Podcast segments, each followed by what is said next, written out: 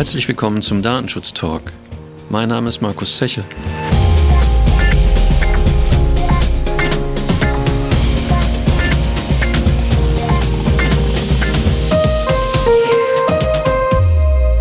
Wir präsentieren die, die Datenschutz-News der Kalenderwoche 8. Redaktionsschluss heute ist Freitag, der 21. Februar, 10 Uhr. Mit mir zusammen ist meine Kollegin Laura. Hallo Laura. Hallo Markus.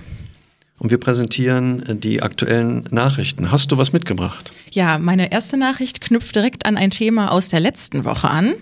In den News hatten wir darüber berichtet, dass Clearview AI eine KI entwickelt hat, die sehr große Bilddatenmengen verarbeiten kann und sich auf die Gesichtserkennung spezialisiert. Jetzt gibt es eine Software, die durch ein israelisches Start-up veröffentlicht wurde, die Videomaterial anonymisieren kann. Es wird also der aufgenommene Nutzer innerhalb des Videos in ein Avatar verwandelt und somit ist der Abgleich dann auch schwieriger. Mhm. Das heißt, ähm, ich bin da nicht so leicht zu identifizieren durch irgendwelche Suchdienste im Internet. Genau so ist es. Ja, schöne Idee. Ähm, ich habe ein Thema mitgebracht, was sich so einbindet in einen ganzen Kreis von Themen. Am 18. und 19. Februar hat der Europäische Datenschutzausschuss zusammengesessen und getagt. Und daraus sind einige Themen, ähm, die ich mitgebracht habe. Das erste beschäftigt sich mit der Frage, ist es notwendig, dass wir die Datenschutzgrundverordnung anpassen. Die Datenschutzaufsichtsbehörden sind halt aufgefordert worden, einen Beitrag zum Evaluierungsverfahren abzugeben.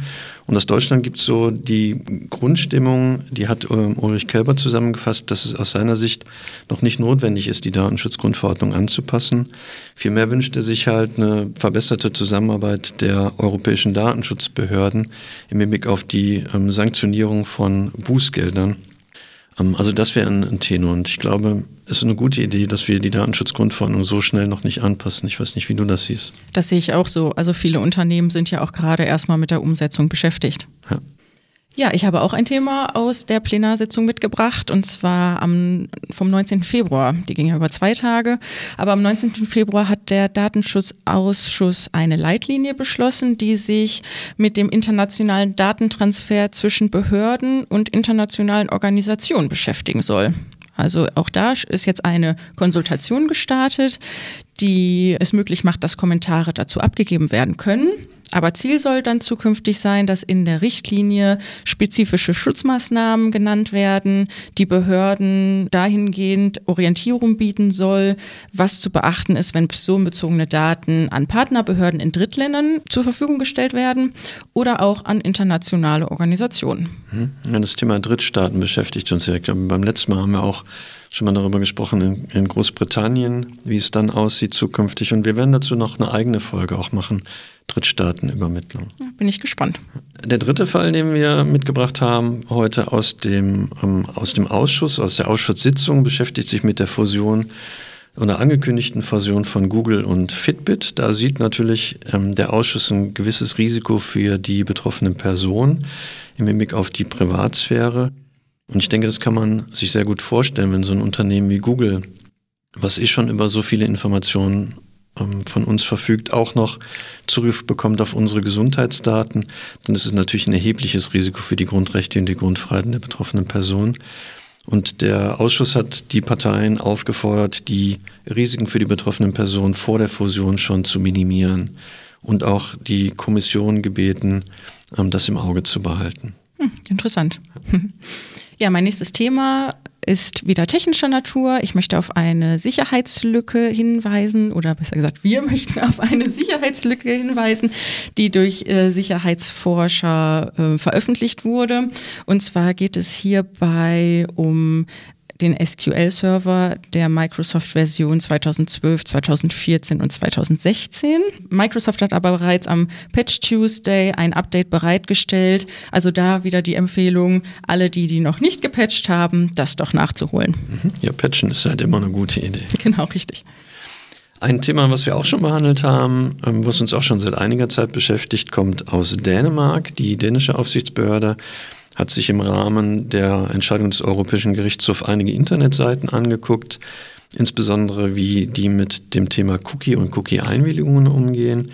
Und aus Sicht der dänischen Aufsichtsbehörde gibt es halt viele, ähm, die mit sogenannten Nudging-Lösungen arbeiten, wo sehr prominent die betroffene Person gebeten werden soll, der Nutzer gebeten werden soll, seine Einwilligung zu erteilen ohne dass ausreichend transparent wird, worin er jetzt tatsächlich einwilligt. Also alle annehmen in Farbe grün und ähm, weitere Einstellungen in grau hinterlegt.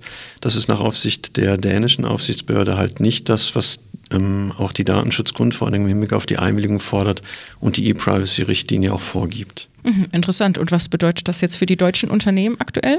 Wie aktuell ähm, bedeutet das, das Thema intensiv weiter zu verfolgen. Also natürlich hat das, was die dänische Aufsicht macht, nicht so direkt eine Auswirkung für uns, aber wir warten ja alle gespannt auf die Entscheidung des Bundesgerichtshofs im Mai zum Thema und dann werden wir weitersehen. Das auf jeden Fall, das wird spannend. Wird spannend, ja. Ich habe noch ein interessantes Thema mitgebracht zum Abschluss. Und zwar wurde eine Forsa-Umfrage veröffentlicht. Und zwar wurden Internetnutzer befragt, 1003 äh, Personen an der Zahl im Alter zwischen 18 und 75 Jahren. Und es ging darum, wie das Vertrauen zum Internet dasteht. Ganz interessant ist, dass die Deutschen zu 46 Prozent dem Internetdiensten misstrauen, die Holländer aber zu 74 Prozent ein Sicherheitsgefühl haben bei der Nutzung. Es wurde auch abgefragt, beispielsweise wie Cloud-Dienste etc. genutzt werden. Bei den Deutschen ist es so, dass zwar Fotos abgelegt werden und Musik und Dokumente, allerdings die Holländer so weit gehen, Finanzunterlagen, Gesundheitsunterlagen und auch weitere sensible Schriftstücke dort abzulegen. Ich finde es spannend, weil ähm, ich denke, dass man da noch einen Zukunftsmarkt hat, wenn man es schafft, das Vertrauen der Menschen auch in Deutschland zu schaffen in das Thema Internet und in das Thema Datenschutz im Allgemeinen. Dann bestehen tatsächlich noch neue Möglichkeiten, auch Umsätze zu generieren. Das finde ich spannend. Ja. Genau. Das war's von unserer Seite für diese Woche. Was ich noch kurz anmerken möchte, dass wir uns natürlich immer freuen über Feedback zu dieser Folge, zu den anderen Folgen, die wir bis jetzt veröffentlicht haben. Sie sind auch gerne aufgerufen, Themen einzureichen, wenn Sie glauben, dass sie für einen Podcast spannend sind und auch andere das interessieren könnte. Wir freuen uns auch, wenn Sie Ihre Mitarbeit anbieten als Interviewpartner für eine der langen Folgen. Und ansonsten würde ich für diese Woche verbleiben. Schöne Woche. Schöne Woche. Bis dann.